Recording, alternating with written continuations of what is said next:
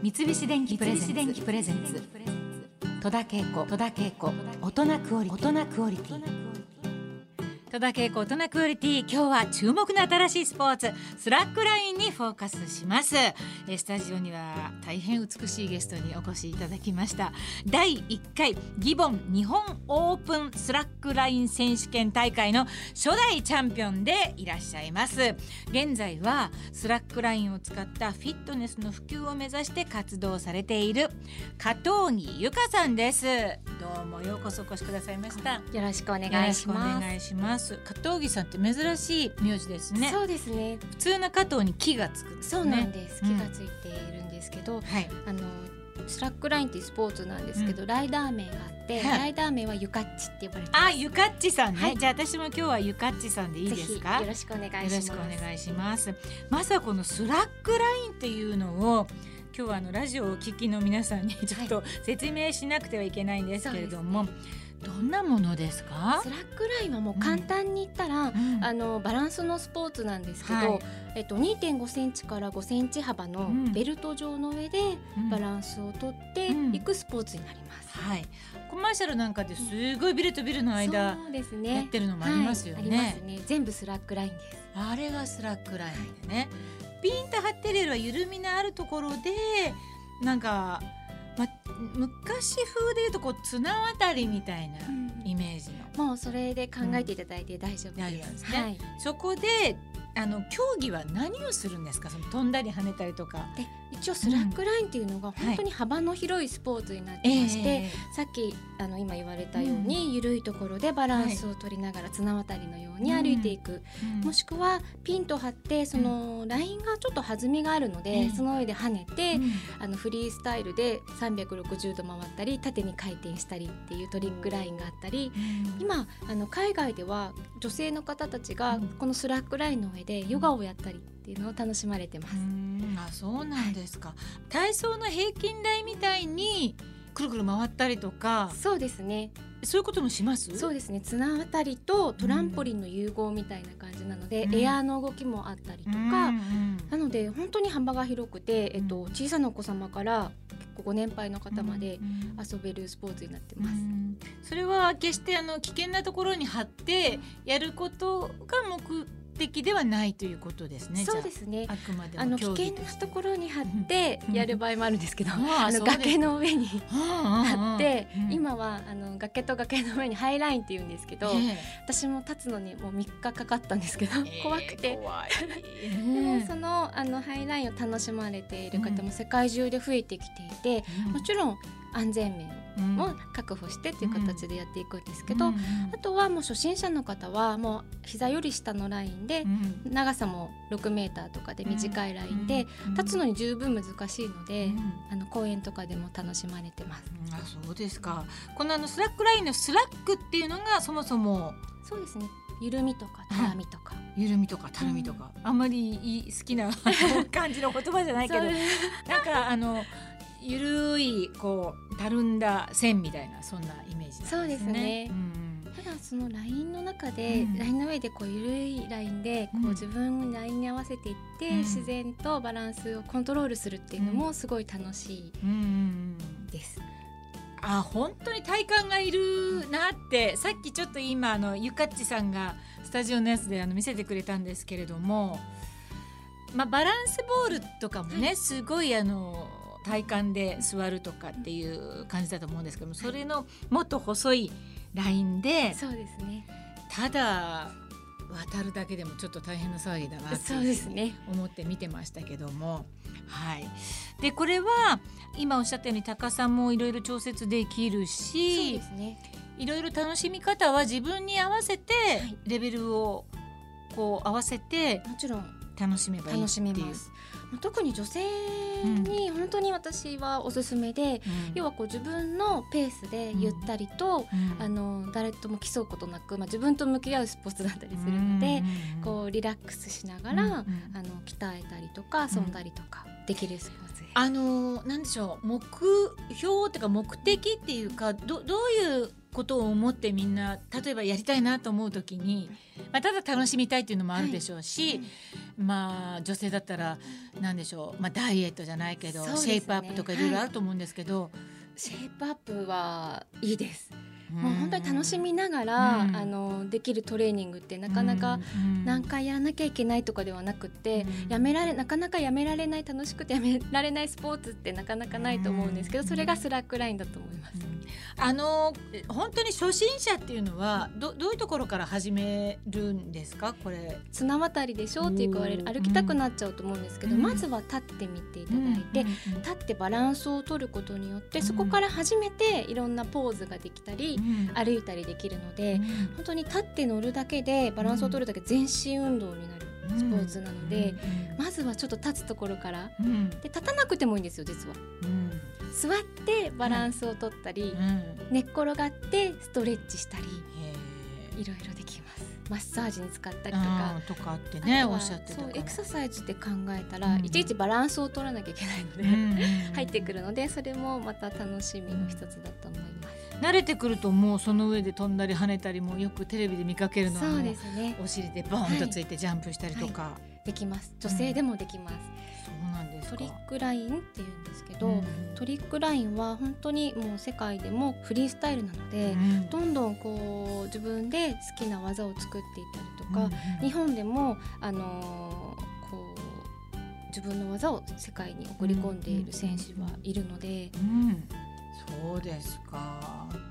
えー、加藤木ゆかさん、ゆかっちさんがこのスラックラインに出会ったのはいつ頃なんですか？ちょうど9年目前ですね。9年前。はいそれはどういったことで出会われたんですか？も？ともとあの知人がうん一本ヨーロッパからラインを持って帰ってきて、日本にまだない頃ですね、うんそのスラックライン広めるにあたってうん誰も乗ったことがないやったことがないと広まらないということうんで、私本当に運動音痴なんですね実は。えー、そうなんですか。そうなんです走るのも 50m13 秒とかで走っただけで笑いが起きたりとかいやいやいや。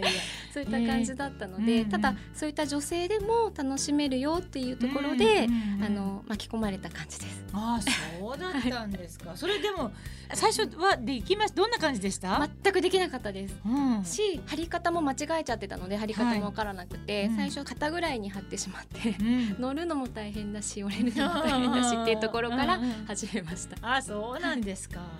さっきあのトリックっていう風な言葉出ましたけれども、これはスラックライントリックラインっていうのは違いみたいなのは、えっとぜスラックラインっていうのがうん。スポーツの名前になるんですね。でスラックラインの中の種類がいろいろあってて飛んだり跳ねたりするのをトリックラインでうん。長い距離を歩くのをロングライン。うんでまた水の上で張って楽しむのをウォーターラインって言ったりとかあとは崖の上うんで貼るのをハイラインって言ったりとか、うんあとはトレーニングに使うものだったりとか、ヨガスラックだったりとか、そういった部類になります。ゆかっちさんはそういったいろんな種類のやつは全部それはこなされるんですか？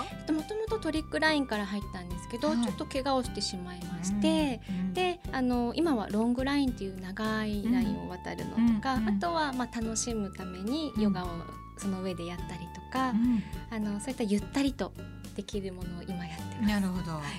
あのゆかっちさんが打ち立てたこのロングラインの日本女子記録っていうこれはそのいわゆるただその長さをはい歩く、い競うのはどうどんな点を競うんですか？ロングラインはやはり距離ですね。距離？はい。あとはあの国によってはこう大会でスピードを距離同じにしててスピードを競ったりとか、このロングラインの、えーっとゆかっちさんの記録は126メートル？そうですね。日本の女子の今現うんうん記録保持者になるほどなってます。。じゃあ長さはもっともっと先まで用意してあって、はい。これ126のところでギブアップしたっていうことなんですか？えー、ぎ途中でギブアップしてしまうとうん NG なので、はい。これは126のラインなるほど。で、うんえっと今世界では記録が2キロ。え？山と山の上に張って2キロ渡っているっていう記録を持ってる人がいます。そうなんですか。それただひたすらあのどんなに時間かかっても。歩いていけばいいんですね。す。ゴールする途中で落っこったらもうまた最初からです。うんえー、まずこのスラックラインのいいところはこうバランス感覚とか反射神経を鍛えるだけではなくもうさまざまな効果があるそうなんですけれども、ね、どういったところを皆さんにお勧めしたい？特に女性はみんなやりたいんじゃないかなと思うんですけれども。で、ね、あのスラックラインいろいろな種類がある、うん、はい、であのご説明したんですけど、うんうん、実はスラックラインの上でフィットネスもできるんですね。ああ、そうなんですそうなんです。なので、うん、あのその体幹を鍛えたりとか、うん、こう内側から締まっていくような感じ。うん、10分ぐらい乗っただけで内側からじわじわじわって汗が出てくるんですよ。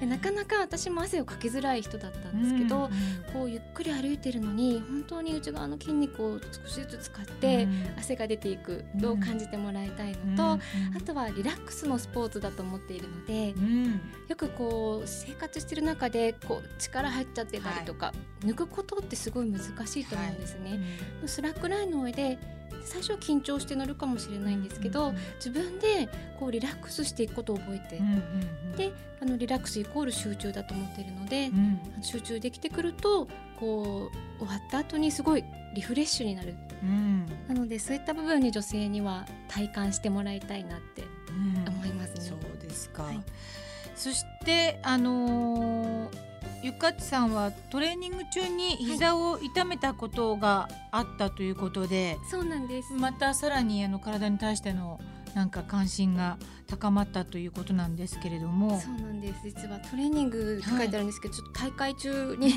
膝を痛めてしまいまして、えー、あそうですか、はい。うんうん、あのスラックラインに関係がありそうなことをいろいろ探していて、うん、その中の一つがピラティスですね、うん、でピラティスの一応先生の資格も持っているので、えー、それも組み合わせたスラックラインフィットネスって新しいフィットネスをこう日本に送り出そうと今頑張っている最中です。そうなんですか、はい、じゃあいよいよスラックラインフィットネス。みたいな、はい、このその動きってどんな動きをするのかですね。実際にちょっと披露していただきたいんですけど、はい、よろしいですか？よろしくお願いします。はいお願いいたします、ですね、まずはこのラインに乗ってバランスが取れなくても大丈夫です、乗って、降りていくこれも体のコントロールになるのでしっかり乗って今ゆかちさんは片足で乗ったり降りたり乗ったり降りたり結構あのピンと張ってる感じはあるけれども、はい、実際ね座るとやっぱりゆらゆらゆらゆらするんですよね。そうですね。そうなんですよ。乗っていただかないとこの感覚がわかんない、ね、そうなんです。